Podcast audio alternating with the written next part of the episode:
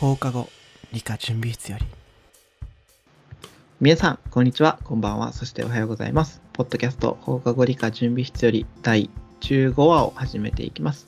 このポッドキャストは、えー理科に関することを雑談を交えながら理科好きの2人が会話を広げていく番組です。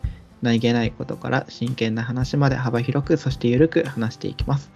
我々2人は専門家ではないので、話している内容が間違える時があるかもしれませんが、その時は温かい目で優しく指摘していただけると嬉しいです。アンカーというアプリケーションを用いて番組を作っています。アンカーのボスメッセージ機能を通してコメント等いただけると嬉しいです。それではやっていきましょう。じゃあまずは自己紹介からですね。えー皆さん、こんにちは。えーまあ、暑い夏が真っ盛りとなってきましたが、どうお過ごしでしょうか？私はもう、ほぼ24時間家にいます。マルケンです。よろしくお願いします。はい、えー、皆さんこんにちは、新井です。えー、暑いですね。でももうなんか、あの、こっちの関東の方ももう暑さは今週で終わりみたいですよ、今週。だああ、ねねみたいですね。んだんここから下がっていくみたいだから。とは言ってもまだ暑いからな。うん。どうもよろしくお願いします。はい、よろしくお願いします。じゃあ、今回のテーマは何でしょ今回のテーマは、うーん、まあ物理、いつも生物の話とかしてるから、物理の、まあ、ざっくり、物理についてなんか勉強法とか、ざっくり話せればいいんじゃないでしょうか。う高校物理。中学と高校の物理。うんいわゆる学校で勉強する物理うん、について。はい。について、はいまあ、ざっくばらんにね。ざっくばらんにね。概論っぽい感じですかね。はい。じゃあ、お願いします。うーん。とは言ったものの、どこから話せばいいんだろうね、これで。まあなんかその物理って一口に言ってもいろんな、こうん。う、例えば理科、理科って言ったら物理、科学、生物、地学あるように、生物って言ったら、うん。あ例えば科学って言ったらなんだろう無機化学有機化学とかあるみたいに物理もなんかそういう分野があるの？ああ、あるある。力学とか、熱理。力学とか、うん。あとは電磁気、電、あのーまあ、回路とか、うん。あとはまあ、電、まあ、そういう電子のうんエネルギーとか、そういうのも、まあ、ざっくりあるけど、まあ、大体、力学が多いよね。それぞれなんかちょっと軽く。ああ、そうかそうかそうか。力学っていうのは、例えば、物体の運動、物が落っこちるとか、うん物がこう、飛んでいく。まあ例えば、何度の、斜め45度にこれぐらいの力で投げたら、何秒後に落下するとか、何メートル先まで落っこちるとかっていうのが力学。物の動きについて。物の動きについて、そう、振り子とかさ、そういうのも含めて、ジェットコースターとかうんっていうのが力学でしょ、で熱力学って言ったらまあ力学ってついてるけど例えば加熱な、うんどれぐらいの今温度が25度の水にどれぐらいの熱加えたらうん。何度になるとかうん。体積が変わったらあの増える温度も変わるとか。うんうんうんまあそういうのが熱力学で気体に例えば熱加えたら膨張するけどどれぐらい膨張するとか。うんうんうん。うん、熱力学だよね。電磁気は？電磁気はあの静電気とか。うん。とかあとは電流？回路とかも。電気とか磁気光光とかもそう。光とかはねまたこれ波動に入るの。波、あうん、だから音とかあとは光とかあとは波？こう水を、あうんうん。うんこうチャプチャプ揺らして、とかっていうのは波に入るんだよね。だから力学と波って違うんだよね、うん。あじゃあうん。力学熱力学うん。電磁気学うん。波？波。あとは、うん。まあ、物理の教科書とかってなると原子とか入ってくる。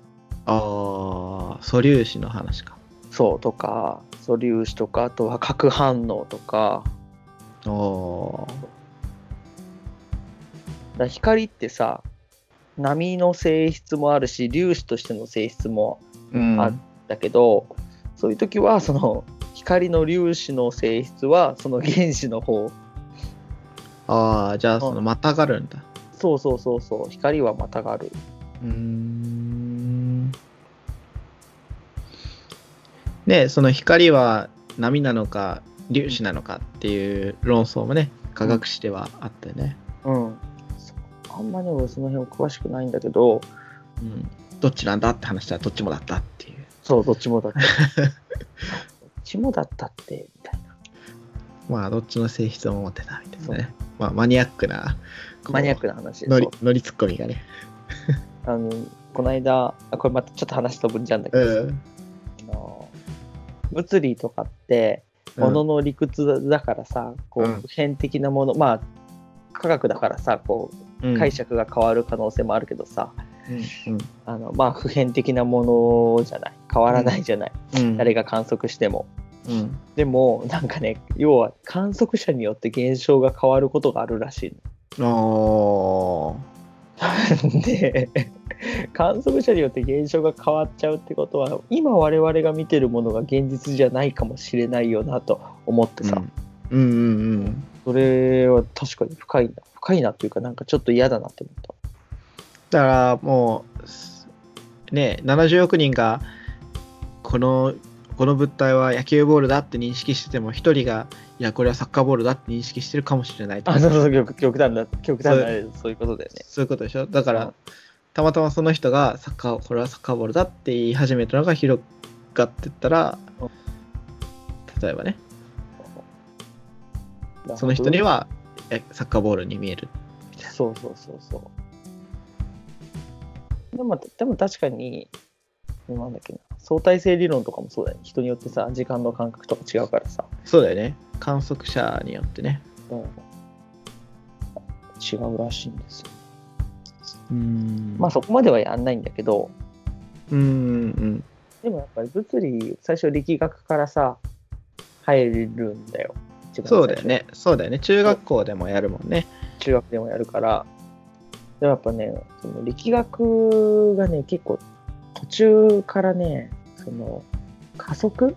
うん。加速運動っていうのがあるんだけどその辺でねまず最初にファーストつまずきがあるんですよいやー延直投げ上げとか。そうそうそうそうそうそうあ普通にこの車の加速とかはできるんだけどさ、うん。延直投げ上げ延直投げ下ろし自由落下うん。があったりね嫌になっちゃう人がいるんですあーまあ、そうだよね。俺は野球やとかやってたからさ、野球とかって野球やってたからさ、こう、真上にこう、ボールが上がった時のさ、なんとなくのこう、あ動き方ねとかさ、うんうんうん。体感してるからさ、こう、うん。加速は速いしけど、頂点でゼロになって、だんだんゆっくりになって速くなってくるみたいな。うんうん。なんかそういうのをなんとなく感覚で分かってたから、そこまでなんか苦手意識はなかったけど、そう多分そういうねキャッチボールとかさ女子とかさしないじゃん、うん、うん、そうだね。あんまやってる子は多くないかもね。物を投げるっていう動作をしないっていうもんね、最近はね。結構さその話すネタの例でさうん。野球の話とかさするけどさうん、野球見てない子とか最近いるからさそうだよね。みんな TikTok 見てるもんね。TikTok ねうん。しかも今もうね野球よりサッカーの方が人気じゃんあのちっちゃいそうだね。そうだね。じゃあ今 e スポーツの方が人気だよ。e スポーツは熱いマインクラフトの方が人気だよ、多分。マインクマインクラフト今度あれだよねあの教材用学校教育用のマインクラフト出たよね、あ、そうなの？うんそうなの。プログラミングみたいな。いやそれあんま詳しくわかんないんだけどなんかそういうのでどこだっけな？マイクロソフトかな？グーグルかな？なんかが出してるんだよね、へえ。あ俺、マインクラフトやったことないからさ、よくわかんないから、俺もないんだよね。なんか、まあなんか掘ってうん、素材を集めて、組み合わせて、なんか新しいものを作って、またそれで移動できるエリアが増えてみたいな、なんかそういう、こう、素材集めゲームみたいな。え、なんかシルバニアファミリーみたいなやつじゃないの？いや、シルバニアファミリーはあれ、あれでしょ？ババービーちゃんみたいな感じでしょ？そう、あの、うさぎの、うさぎのやつ。森のお友達みたいな。シルバニアファミリー、森のお友達みたいなやつ。それもうさ、わかんないよ、二十歳以下の子。シルバニアファミリー、もうやってないのかな？いやー、もう一世代で、一世代で絶滅してる。そうか。あ確かに、でもあれは、俺らの時もそうだけど、あれだからね、あのー女の子がよくやってたからね。それやったことないからまあ、そうだね。俺もないけど、まあ CM とかではやってた、あ、ね。CM とかである。うん。楽しそうだったけど。ね、なんかあったよね。いや、そういうのとはなんか違うらしいよ。なんかその、うんなんだ？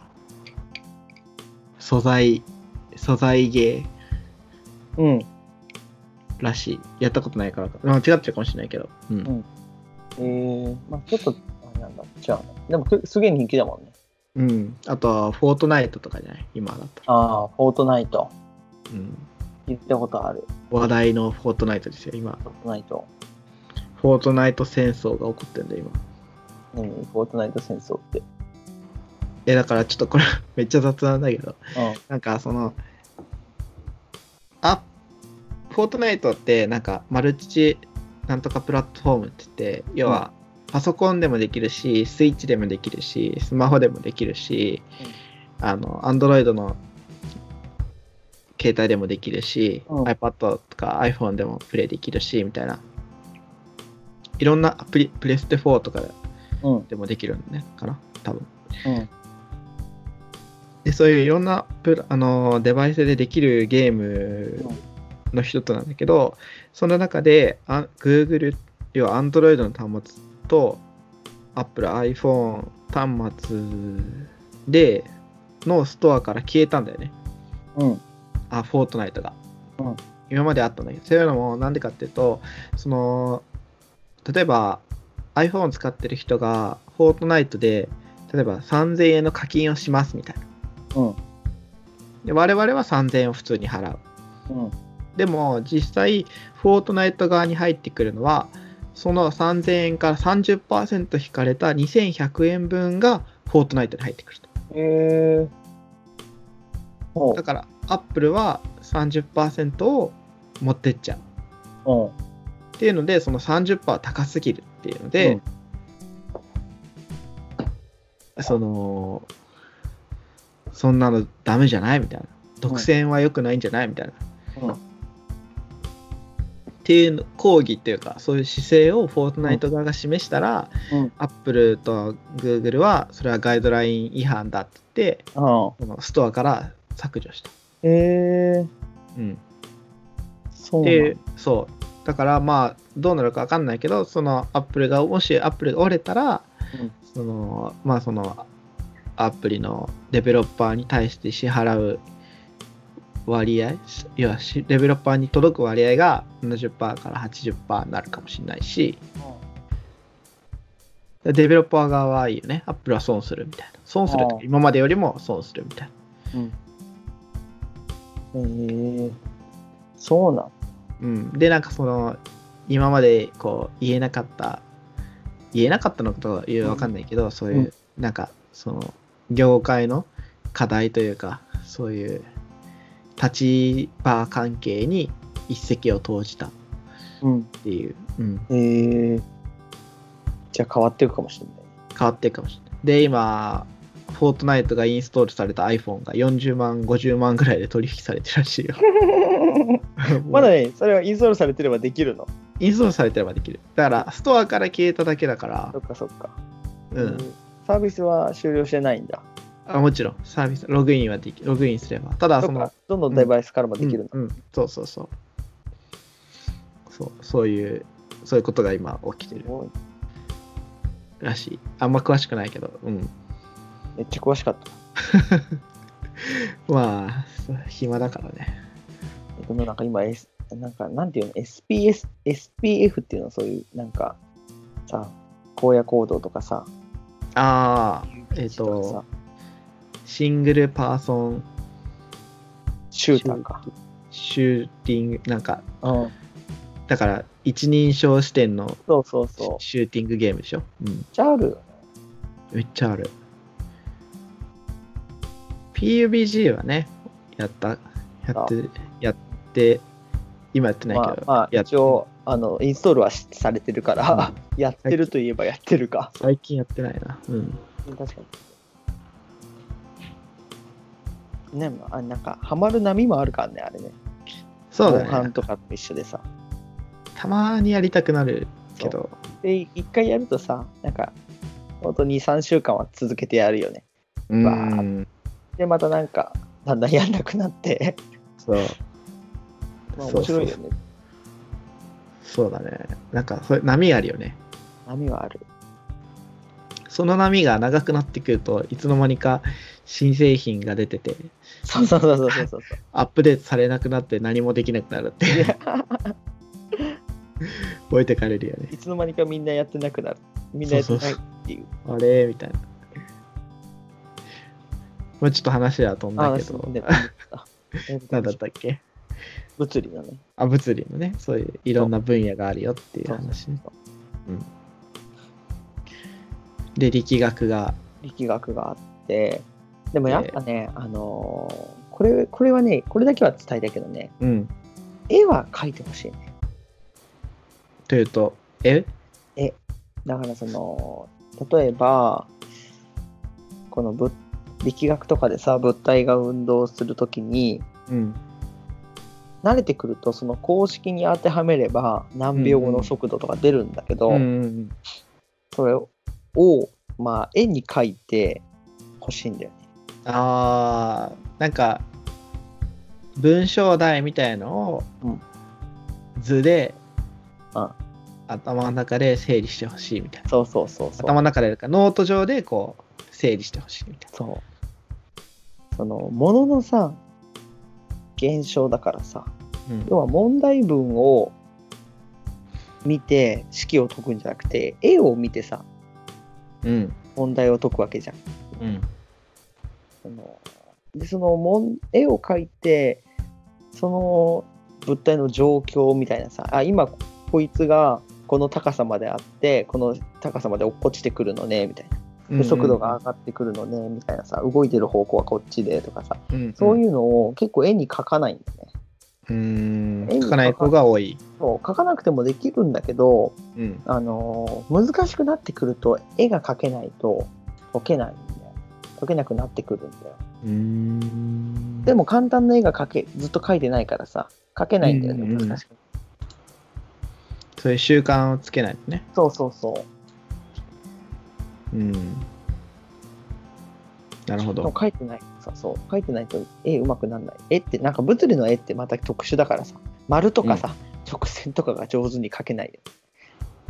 うんうんうんなんかそのこもうひたすら習慣をつけていくしかないのそれともなんかそういうもんそういうもんそれはもう、そう、絵を描いてうん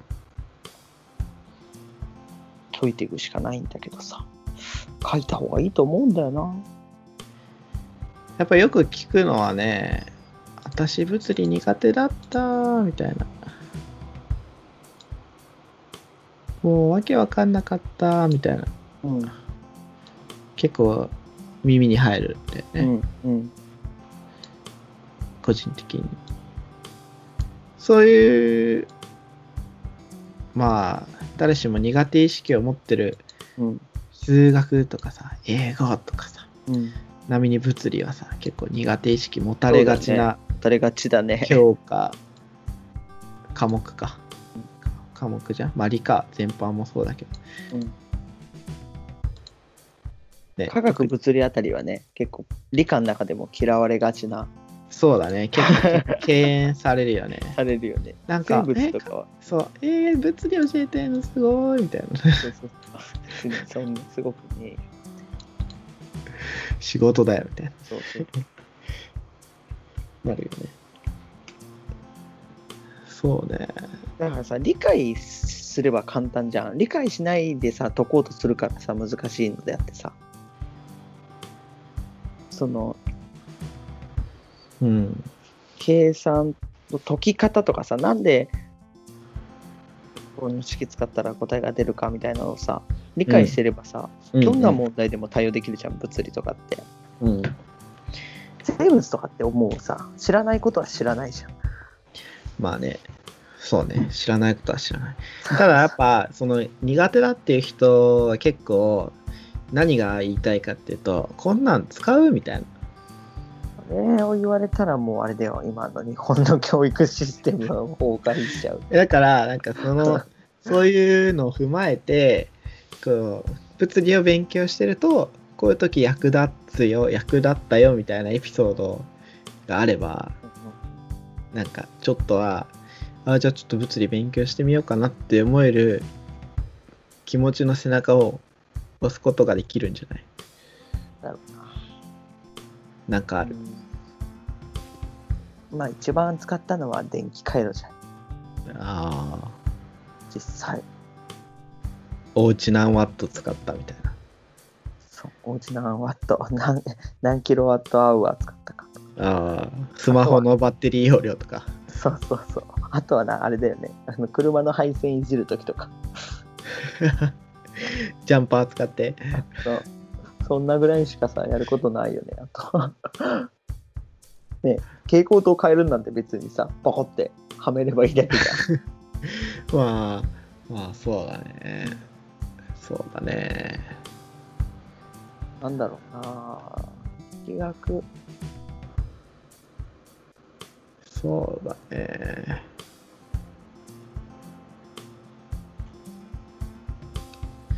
個人的には、なんか、あの、キャンプとかそういう足場が悪いところをよく行くから、うんなんか、摩擦係数とか考えちゃうけどね。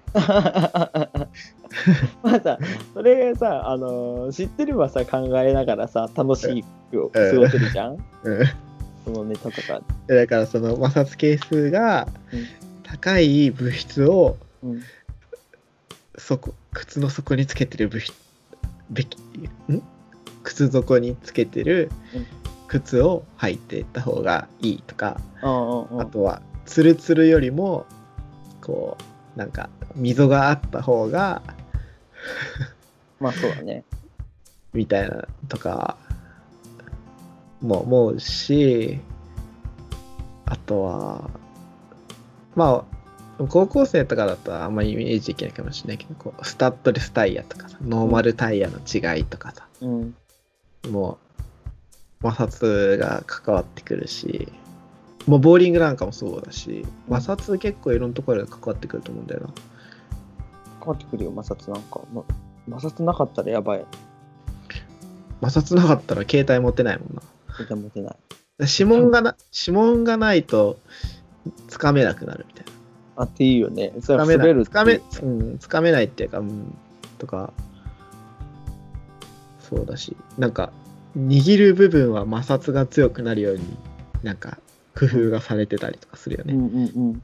握ったりひねったりするところはペットボトルのキャップとかもさギザギザだし。うん。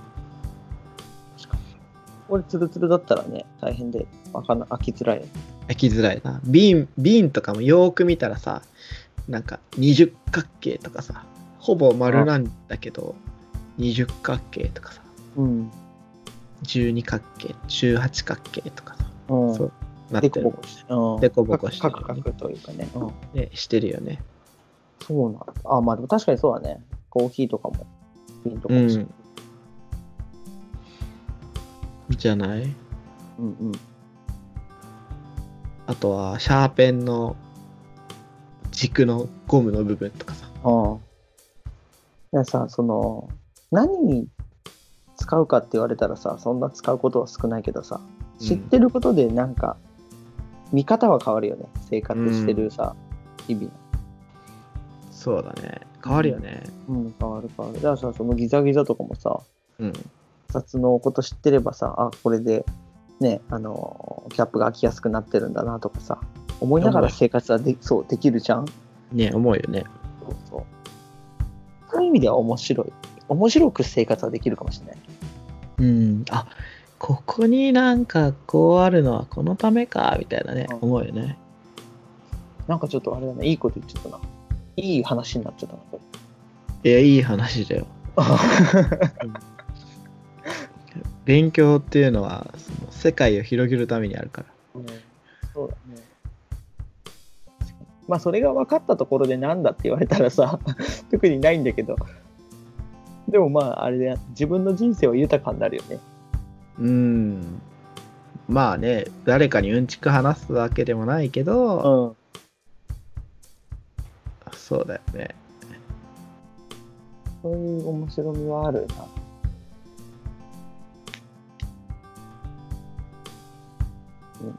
まあね。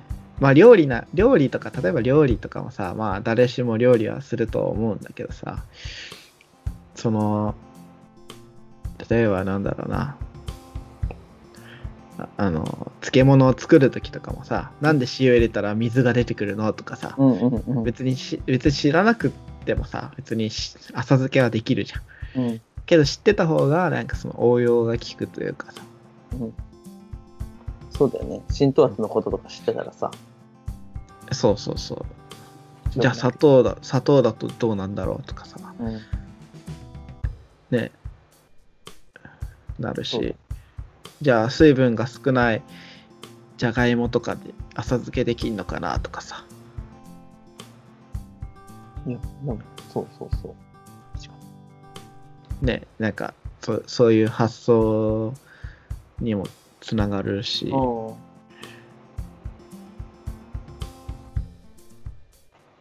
う。ねな。うん、でも面白くはなるよな。そうすればなんかちょっと興味も広がるしね、興味の幅もね。うん、そうだね、うんそうだね。だから静電気とか勉強していけば、濡れた手でスマホ操作うまくできないのはなんでとかさ、うんうんうんうん。電波のことを分かってれば、その、防水形態が多いからさ、うんお風呂とかの中で Bluetooth イヤホンが使えないのはなんでとかさ、うん。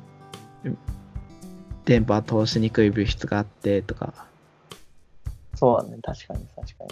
うん、いやマジでさ、物理のさ、あの、範囲っていうの？うん、広すぎてさ、広いよね、もう。広い。だってメガネ一つにとってもさ、もう光学、ね、物理、物理、まあ物理でね、うん光の。屈折をコントロールしてるわけだしさ。光の屈折で俺こんなに考えたのは初めてだ。まあ、洗い、洗いメガネかけてないでしょ。かけてないかけてない。かけてないんですよ。いいことだ。なんか凸レンズと大レンズだけじゃなくて鏡にもあるんだよね。レンズだけじゃなくて鏡の反射？うん。例えば平らな鏡とかうんうんうん。あこうパラボラアンテナみたいなこうんうん。うへこんだ鏡。うん。方面鏡とかあとこう膨らんだ凸面鏡。あのカーブミラーとかの反射とかさ、うんうん。あとなんか 何？あの薄膜シャボン玉の光の反射みたいなさあそうかあ、そうはいはいはい。虹ができるやつね。そうそうそうう、ん。とかさもうさこんなところまでまあ確かにそう言われてみればあの反射はしてるからなんだろうって言われたらわからないからまあ勉強するんだけど、うんうんうん。すげえ細かいんだよね。細かいよね。光はね、奥深いよね。うんだから俺カメラ、カメラとかやるからさ、もう光とかのことをさ、結構知らない、操れないといい写真は撮れないんだけど。光マジ大大事だよね。うん。そうだよね。あとはなんだ、音とかもさ、例えばカラオケ行ってさ、こう、キーンとかってなっちゃうときにさ、ハウちゃん。なそう、ハウっちゃう現象はなんでとかさ、うんうんうん。どうしたらハウんないにできるのかなとかさ、なんかエコー、エコーってどういうことみたいな。なんか音にどういうエフェクトをかけたのとかさ、うんうんもうそうだしさ、うんうん。うん。高い音、低い音って何をもって高い低いなのとかさ、なんか、なんか何気なく使うけど、そうだね。うん。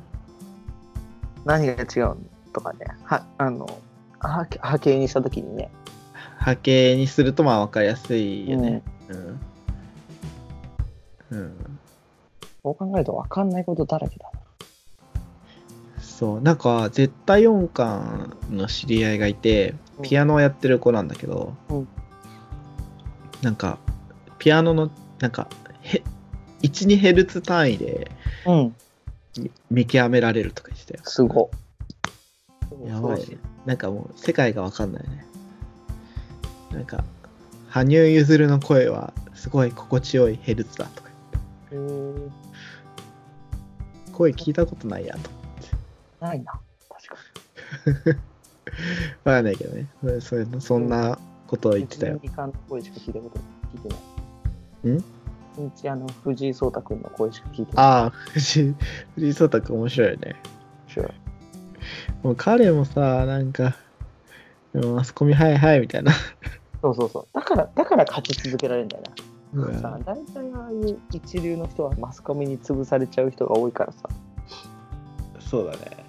だからあのマスコミにいい顔しちゃうと、どんどん引っ張られちゃうから、藤井君ぐらい自分持ってるとあのなかなか崩れないかもね。ああ、強いよね。でもあ、あの子が教室で授業を受けてたら結構なんか、癖まあ癖はあるわ、ね。癖は強いうんね。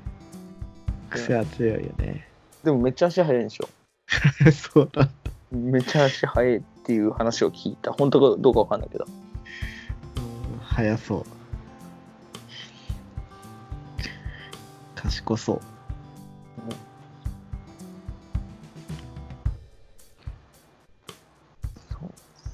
だそう。いやお俺らにとってはさ、まあ、物理はさなんとなくなんか理解全体的に俯瞰して理解してるもんだからいいけどさ例えば俺らが将棋とかチェスをさよくわかんないようにさ1個目どこを動かしたらいいんだろうみたいなさ。うん。なんかそういう段階の人もやっぱたくさんいると思うんだよね。うん。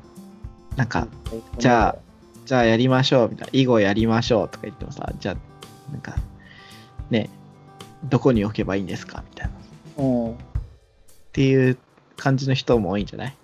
将棋やろうって言ってもさ、歩兵、何から動かしていいんだろう？確かに確かにね。何かまずどうすりゃいいの？うん。だからそういう段階の人で結構、感覚的にそういうものを持ってる人も多いと思うから、なんかそういう人に、やっぱそういう人って中学高校とかでまあ勉強とか触れてはいるけど多分もう忘れてるとか、まあ興味ないから話聞いてなかったとかだと思う。まあうん教員の能力もあると思うんだけど。うん。うん。まずそこでこう一つの入り方として興味を持ってもらうっていうかさ。うん。最初の入り口はすごい大事だよね入り口大事だね。うん俺らはまあたまたまねそういう入り口にすんなり入れた人たちだからうん。こうして話してるけどやっぱりそういう感覚は持たないとなと思うようん。絵として確かに。うん、ハートがな。うん、大学とかじゃないからねそういううん苦手な子もいっぱいいるだろうし、うん。うん、難しいんだよ、だから。難しいな。ぁ新井は一番どこが好きなんですもんまあ 新井はもともと物理の先生じゃないもんね。じゃないんだけど、だから、まあ、今数学が一番わかりやすいな、ああと思ってやってるけど、え逆になんかここ苦手だなっていうのは？いや、もうね、ほぼ苦手だよ。いや、でもね、やってて、マジで無事いなって思ったのは、うんその光のところのね、最後のね、なんか、ニュートンリングとか、なんかその変な形したレンズの反射とか、ここはね、マジでわかんない。ニュートンリングってなんか聞いたことあるな。聞いたことあるだけ。あそのガラスが下のところ、上は平らなんだけど、下がちょっとこう、凸レンズみたいになってて、周りのあ方が少し浮いてるみたいな。あで、それを見ると、なんかこう、縞、縞模様みたいになるんだよね。ー。うーん。はいはいはいはいはい。ここはマジでわ難しい。あれだ。あのー、皿、皿に乗せた茶碗みたいな。皿に乗せた茶碗みたいな。うん。を、を、なんか、ギュッてやって平たくしたみたいな感じだな。ああ、そうそうそうそうそうそう。うん。なるほど。それを見ると、なんか、ススコープの焦点みたいな、なんか、そうそうそうそう。みたいなライン、そう。丸がこう、リング状に広がってるように見えるっていう。なぜ？みたいな。そう。ここはね、いろんいろんなね、ファクターがね、絡んでるんですよ、ここ。ああ、なんか R とか M とかいっぱい出てくる。ラムダとかそ H とか。う。この辺がなそれ以外はさ、むずいけど、でもなんとかさ、いろいろ調べながらさ、あ、なるほどなとか思うけど、そいつに関してはね、マジ、あの専門の人に聞かないとわからん。うん。そういう時ってどうするの？なんか専門聞ける人いるの？あ、いるいるいる。あのー、専門の人が一人いるんだよ。ああ、同僚か。そういて、で、ただ物理が、あの、同時展開やんって、2クラス展開してる。うんうんうん。だから2人教員がいないとできないんだよね。2クラスに分けるから。うんうんうんうんうん。で、1個俺が持ってるって感じ。そっかそっか。なるほどね。ニュートンリンク。ちょっと皆さん、気になった方調べてみてください。なるほどね。物理。まあ、とりあえず絵に描ければなんとか大学の時さ、物理の授業あったじゃん。な。なんだ。あのー最後の試験でさ、あのースカイツリーの上からダルビッシュが144キロのストレートを投げたら何キロメートル先に落ちるかみたいな。そんな問題だったっけ？ああ確かあったよ。あ、たような気もしなくもない。時代が出ちゃうけど、うん。スカイツリーの634メートルからダルビッシュが144キロのストレートをストレートを投げたら何キロメートル何何メートル何キロメートル先に落ちるかって。落ちるかああ。まあ、でもその問題に関しては結構楽だよね。楽だよね空気抵抗とかないみたい話だったらね、別に秒速換算して。なそうさそれも思うけどさ空気抵抗を鑑みたりボールの回転とかさああ、そうそうそう。そういうのを考えたらもうやばいよなやばいやばい。だもうそれに関しては考えてはいけない領域。それに考関えてはいけないえてはいあれだなあの業界用語で目をつぶるってやつだなそうそう、目をつぶる。それに関しては目をつぶりましょう。そう何キロメートルだよ ?6 か6キロとか8キロぐらい行ったんだよね確かあ、そんな遠くまで行くんだ。あえー、ちょっとわうろ覚えだから計算しないけど計算してみる？計計算してみる？今うん。計算ちょっと待って144キロ？そう104 144キロメートル毎時で634メートルの地点から投げるとどうなるか、まあ、この時点で絵を描いてほしいよね 確かにね。うん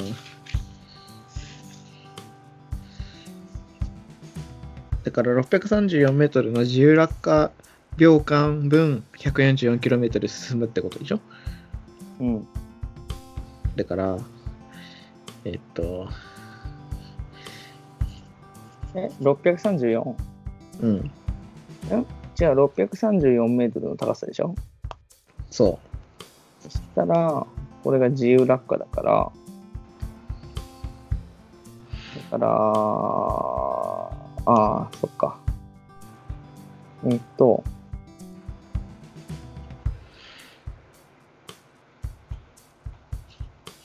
分の 1AT 以上だから9.8として考えると、う。うん。634を9.8で割る。うんとね、634を9.8、4.9で割るんだよ。4.9で割って、これのなんで平 4.9? 方根だから、ん？2分の1しなきゃいけないんだよ。ああ、そっか。距離だからか。そうすると、11.3、11.4秒で落っこちる。の平方根でしょ？ちょっと待って。俺は今電卓を使ってる。の平方根。平方根。えー、っと、これか。11.37か。そう、11.3 11.37秒進むのね。だから140時速 144km 毎時を秒速に換算すると、割る3.6。だから40か。40だね。40メートル毎時だから、40×11.37。そうそうそう。450。あ、全然じゃん。全然だ、ね。全然全然や。何キロとか嘘だ。全然や。でも400メートル進んだら結構先だけどな。確かに。全然、全然、全然間違えて、全然うろ覚えでした。まあ記憶はね、どんどんかい あの変わっていきますから。そう、1秒後に変わってるからな。1秒後に変わっていく。みたいな感じでね、あの、うん計算ができるんですよ、物理を勉強すると。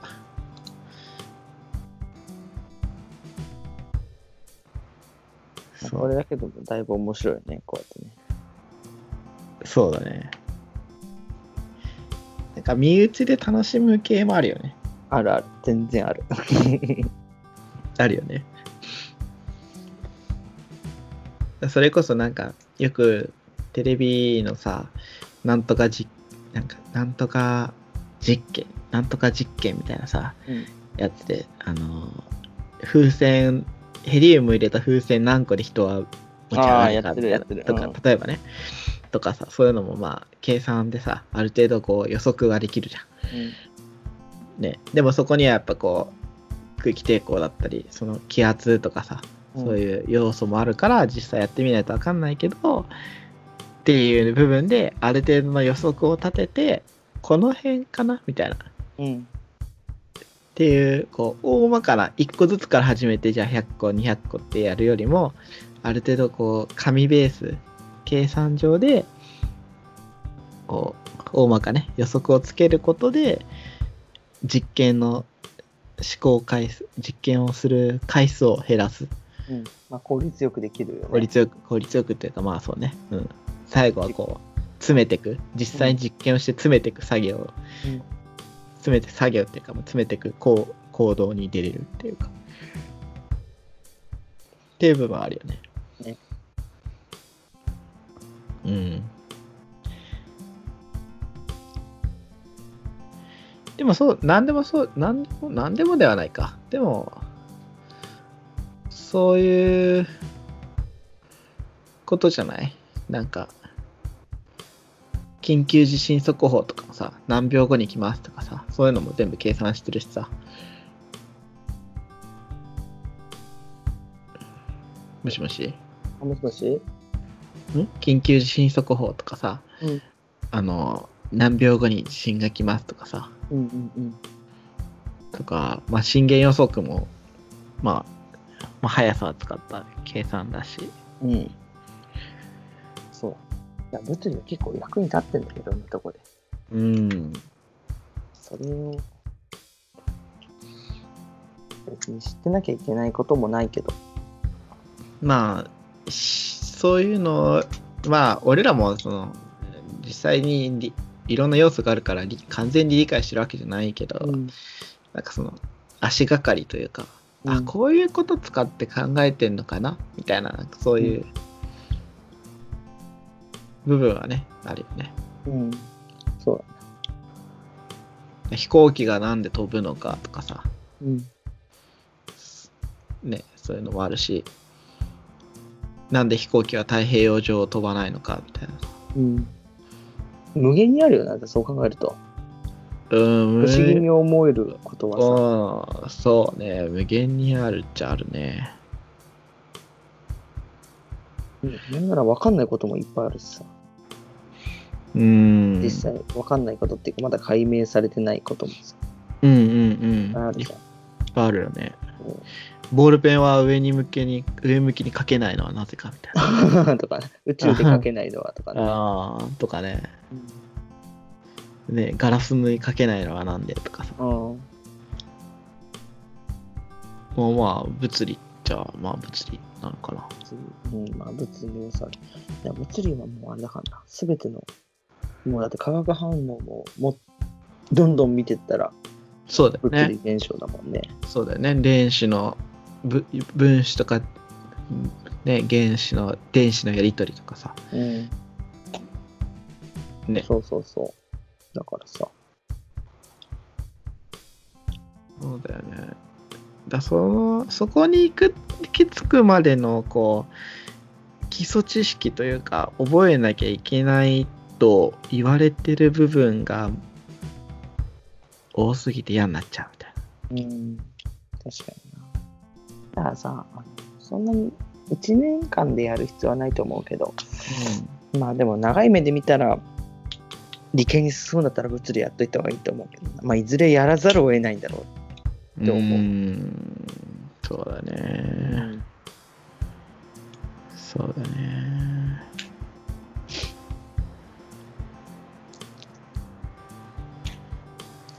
なんやかんや使うよね。いろんなところで仕事にしてもサッカーとかそういう球技とかにしてもまあ知っとくと何かしらいいし反発係数とかもそうだし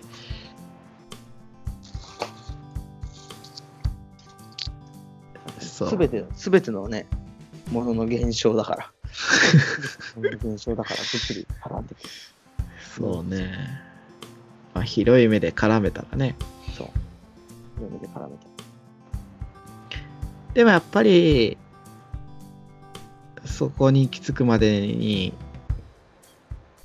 超えなきゃいけないハードルが大きくてそこのハードルを超えられない人がいっぱいいるのよ。でも全部やる必要ないもんね。力学がさ、嫌いだったら力学やんなくたっていいしさ。うん。だそういう選択肢を持たせてあげても欲しいよね。学校で。二次期やりたい人はね、二次期だけやるとかさ。まあ日本の学校はもう決まっちゃってるからな。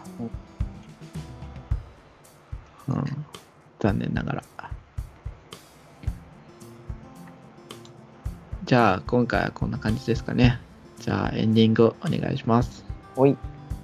はい。じゃあ、えっ、と、ご意見、ご質問とありましたら、放課後理科アットマーク gmail.com までご連絡ください。えーアンカーというアプリケーションを用いて番組を作ってます。アンカーのボイスメッセージ機能を通してコメント等いただけると嬉しいです。えー、ツイッターもやってます。アカウント名は、アットマーク放課後アンダーバー理科です。えーぜひフォローして最新情報えー等を確認していただけると嬉しいです。